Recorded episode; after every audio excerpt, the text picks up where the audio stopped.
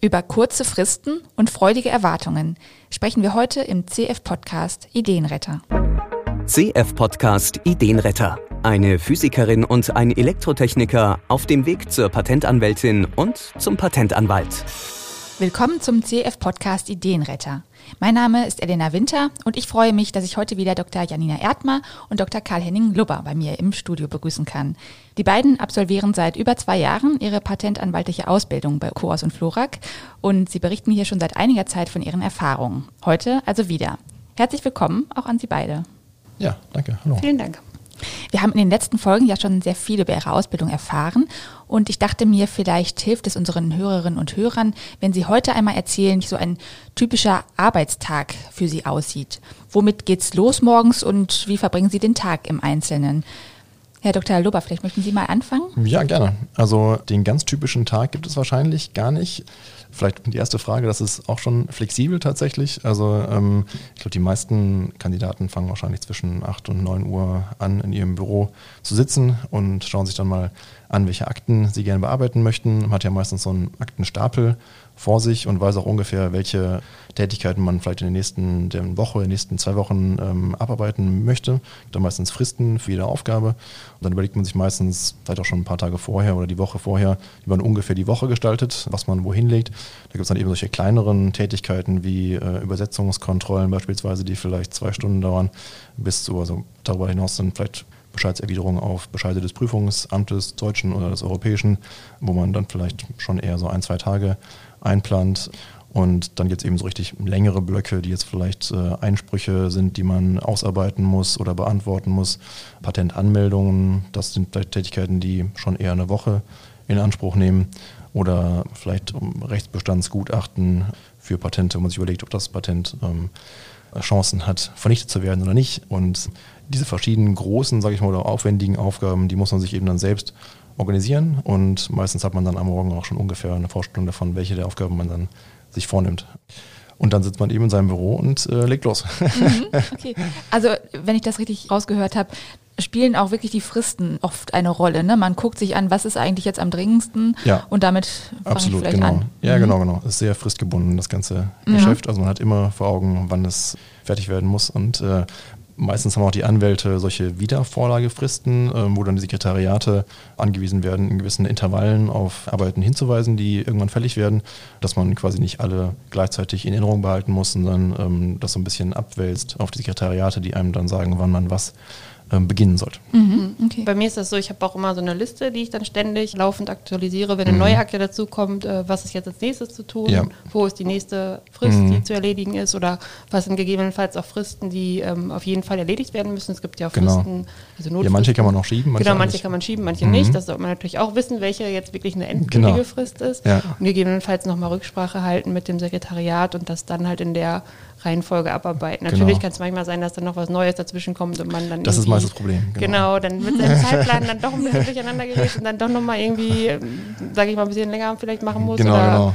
Gucken, ob man das dann irgendwie noch anders schieben kann, genau. Ist auch je nach Mandat, wie früh man vielleicht mit seinen beispielsweise Entwürfen fertig werden möchte oder wie sehr man das ausreizen kann, dass man vielleicht nah an eine Frist heranfährt und sagt, entschuldigen Sie bitte, ich finde jetzt noch ein bisschen länger, hat vielleicht ein bisschen länger gebraucht, sondern manche Mandate sind eben etwas anspruchsvoller, die jetzt vielleicht jeden Fall vielleicht einen Monat Zeit haben möchten, um Entwürfe äh, durchzusehen.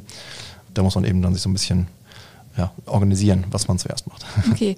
Sie vergraben sich also dann richtig in die Schriften.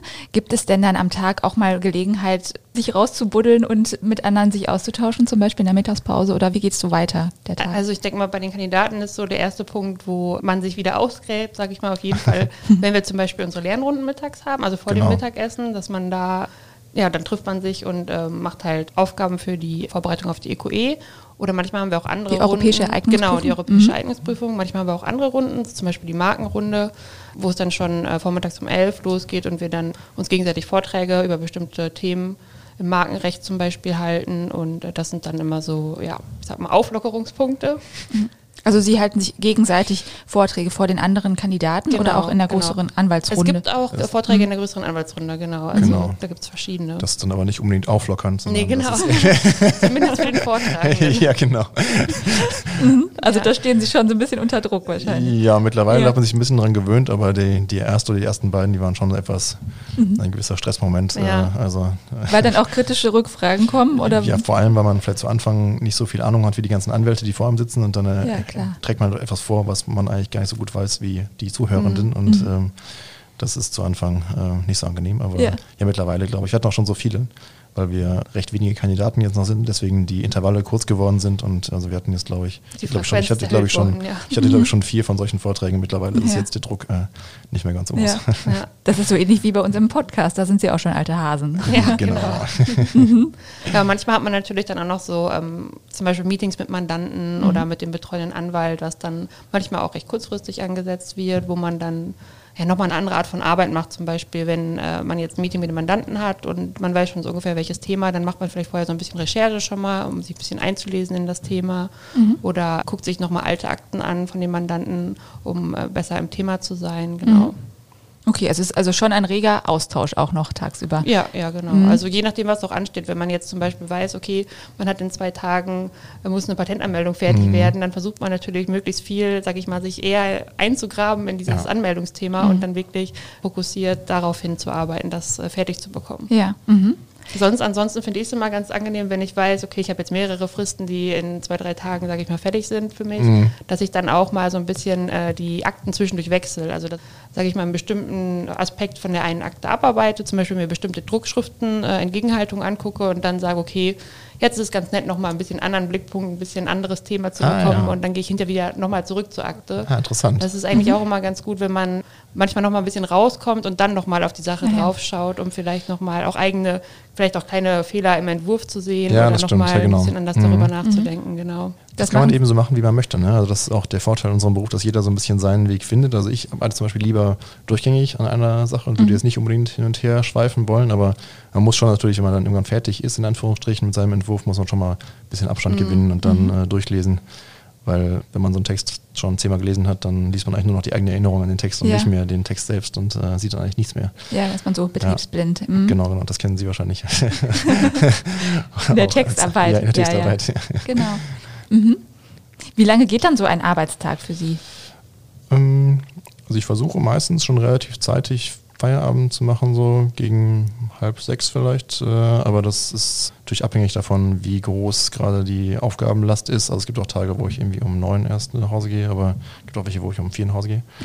Aber ähm, es schwankt schon recht stark. Mhm, würde ich also, also ich würde sagen, es gibt bei mir so einen äh, frühesten Feierabend, der vielleicht so um fünf liegt und dann gibt es immer solche Ausschläge, die halt teilweise richtig tief in den Abend hineingehen. Je Ähm, nachdem, was anfällt. wenn vielleicht irgendwann mal eine Frist eben dann irgendwo im Weg ist und man dann fertig werden muss, dann kann es passieren, dass man dann äh, festgenagelt ist. ja. genau. Mhm. Bei mir ist es manchmal auch so, dass ich dann lieber zwischendurch nachmittags eine Pause mache Mhm. oder, sage ich mal, zum Abendessen hin Ja. und danach mich nochmal in den Schreibtisch setze, Ah ja. einfach Mhm, weil okay. irgendwann, wenn ich Hunger habe, kann ich mich eh nicht mehr gut konzentrieren und dann hat man erstmal wieder so ein bisschen frischeren Kopf. Ja. Ja. Ja. ja, okay, das macht Sinn. Mhm. Ja, da hat jeder so seine eigenen. Das ist ja auch wiederum das Schöne, wenn man dann selber, sage ich mal, an einer Akte arbeitet und nicht unbedingt darauf angewiesen ist, dass äh, andere Leute auch noch zu der gleichen Zeit, sage ich mal, Genau. online sind, dann Ja. kann man sich das ja ganz gut selber Ja. Einteilen. Mhm. Genau. So ähnlich ist es ja wahrscheinlich auch im Labor, ne? Wenn man jetzt, also so arbeitet man ja auch, wenn man im Labor steht, dass man so ein bisschen Ja, in die teilweise Tiefe geht. würde ich sagen, weil im Labor ist es ja auch oft so, aus Sicherheitsgründen, dass man zum Beispiel immer zu zweit da sein muss. Also Mhm. in vielen Laboren ist es so.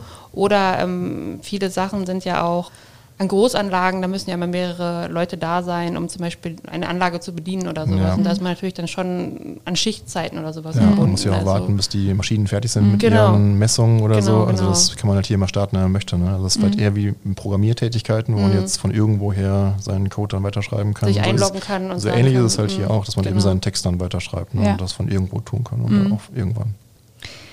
Frau Dr. Erdmann, wir haben uns gerade schon in der Vorbesprechung darüber unterhalten und ich darf das jetzt hier auch verraten, dass Sie nämlich demnächst Nachwuchs erwarten. Genau. Ja, erstmal alles Gute für Sie und für die nächste spannende Zeit, die jetzt, die jetzt kommen wird.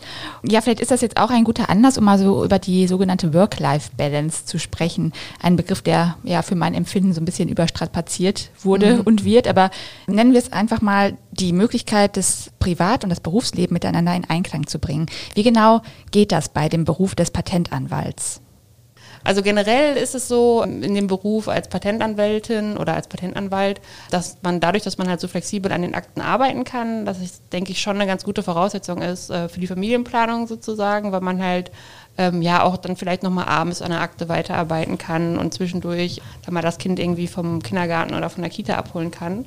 Das ist schon auf jeden Fall gut. Was natürlich in der Ausbildung ein bisschen schwierig ist, ist halt diese Zeit, die man nach München gehen muss, äh, die dann bei mir im nächsten Jahr ansteht, weil man da ja, muss man halt gucken, wie man das organisiert, ob man irgendwie die, die Familie mitnimmt. Dann braucht man natürlich vor Ort auch Betreuung und so weiter. Also das muss ich sagen, ist wirklich ein bisschen schwierig. Aber ich glaube, so der Beruf an sich bietet sich eigentlich ganz gut an, um das zu kombinieren mit Familie, genau. Dann hat ja die Kanzlei aber auch eine eigene Kita, wenn ich richtig Genau, genau. Das ist auch ganz praktisch, dass man da dann, ja, wenn, wenn das Kind ein bestimmtes Alter hat, dann tagsüber das Kind betreuen lassen kann, genau. Mhm. Welche Arbeitsmodelle gibt es denn womöglich noch? Also gibt es zum Beispiel die Möglichkeit, remote von zu Hause zu arbeiten? Also prinzipiell natürlich schon. Also der, der Beruf eignet sich ja relativ gut dafür, dass man ähm, Texte von überall aus schreiben kann, auch von zu Hause aus oder aus dem Urlaub. Also machen, glaube ich, wenige. Das ist, glaube ich, eher so eine Sache, wenn man dann einmal etabliert ist als Anwalt, äh, hier dann kann man natürlich ähm, seinen Arbeitsalltag auch gestalten, wie man dann möchte. Und viele Anwälte, die vielleicht ein bisschen weiter entfernt wohnen, die haben auch mindestens äh, ein paar Tage in der Woche, ja. die sie dann zu Hause verbringen und von da aus arbeiten und mhm. dann eben da ihren Schreibtisch. Das ist, glaube ich, dann eher so eine persönliche Entscheidung. Viele wollen auch dann eher in der Kanzlei sein vor Ort und vielleicht mehr teilhaben also an dem, genau, mhm. genau, und überhaupt halt die typischen Gespräche, die ja stattfinden mhm. über sonstige Entwicklung der Kanzlei und ähm, ist natürlich wichtig, ja. mit Leuten zu reden. Mhm. Deswegen glaube ich, ist es jetzt sicher keine Option, äh, dauerhaft zu Hause zu sein und nie sich mit seinen Kollegen zu sehen. Äh, mhm. Äh, aber natürlich ist es auf jeden Fall die Möglichkeit da, dass man von zu Hause auch größere Teile der Arbeit bestreitet, äh, allein von der Kernarbeit, sage ich mal, von der inhaltlichen Arbeit ja. her. Ja. Okay, genau, ja. Was kommt jetzt als nächstes für Sie? Was sind so die nächsten Stationen? Ja, wir haben ja jetzt ähm, Hagen tatsächlich hinter uns gebracht, was ja schon mal ein großer Block ist. Und mhm. Wir haben jetzt auch tatsächlich. Hagen das, heißt das, das Studium. Das Studium an der, der Fern, an der Fern, mhm. genau, das war jetzt ein bisschen sehr ja. verkürzt. Und das heißt, ähm, also diese ganzen Dinge, die neben der Kanzleiausbildung äh, laufen, die sind jetzt erstmal vorüber und es kommt jetzt erst in der weiteren Ferne dann die EQE, äh, e, also die Europäische Eignungsprüfung Anfang nächsten Jahres, die jetzt aber noch gar nicht so den Alltag bestimmt, würde ich sagen. Das, nee, ähm, genau. Also da mhm. fangen wir jetzt vielleicht ganz langsam an zu lernen, aber jetzt noch nicht voll einsteigend. Und bei mir wird es so sein, dass ich jetzt im nächsten Monat eine Hospitation am Landesgericht Düsseldorf beginnen werde in der äh, Kammer für Patentstreitsachen. Mhm. Und da werde ich dann die Möglichkeit haben, so ein bisschen hinter die Kulissen des ordentlichen Gerichts äh, in Verletzungsstreitsachen, äh, an Verletzungsstreitigkeiten ja, ähm, zu schauen. Mhm. Und ähm, das wird, glaube ich, ganz spannend sein, wenn man sich die Richter und deren Entscheidungsprozesse anzuschauen. Und ja. äh, genau, das wird zwei Monate beanspruchen, die Zeit, mhm. wo ich dann halb in der Kanzlei arbeite und halb dort hospitiere. Ach so. Mhm. Genau.